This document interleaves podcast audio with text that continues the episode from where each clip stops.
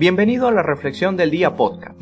Mi nombre es Luis Eduardo y el día de hoy quiero compartirte un devocional, el cual encontramos en Filipenses 4, 6, 7, que dice, No se inquieten por nada, más bien en toda ocasión, con oración y ruego, presenten sus peticiones a Dios y denle gracias. Y la paz de Dios que sobrepasa todo entendimiento, cuidará sus corazones y sus pensamientos en Cristo Jesús. En estos versículos Pablo nos da unas indicaciones sumamente claras. No se inquieten por nada.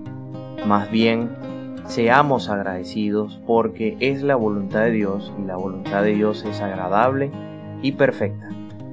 No es la primera vez en la Biblia que vas a encontrar frases parecidas a no te afanéis, no se inquieten por nada. El mismo Jesús en Mateo 6 del 25 al 34 nos dice algo muy parecido a esto.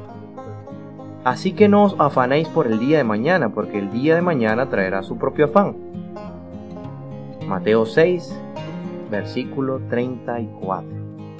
Pero volviendo a Filipenses 4 del 6 al 7, esta indicación de Pablo es muy parecida a la que nos hace el Señor.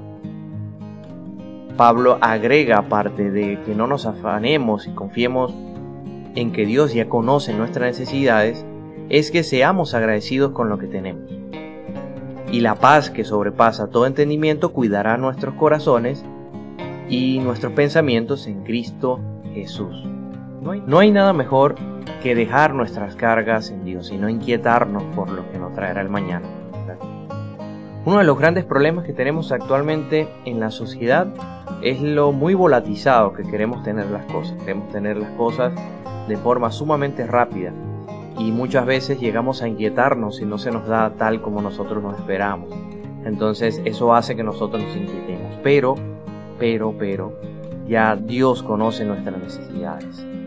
Debemos que ser agradecidos, orar, confiar y esperar la voluntad de Dios, que a su momento y en su tiempo siempre será lo mejor para nosotros.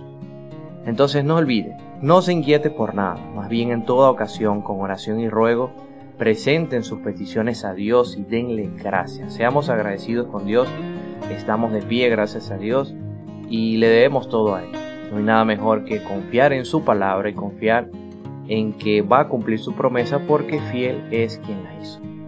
Gracias por escuchar este devocional. No olvides seguirnos en nuestras redes sociales Instagram arroba devocional diario y en Facebook devocional diario LM. Nos vemos en un próximo devocional. Que Dios te bendiga.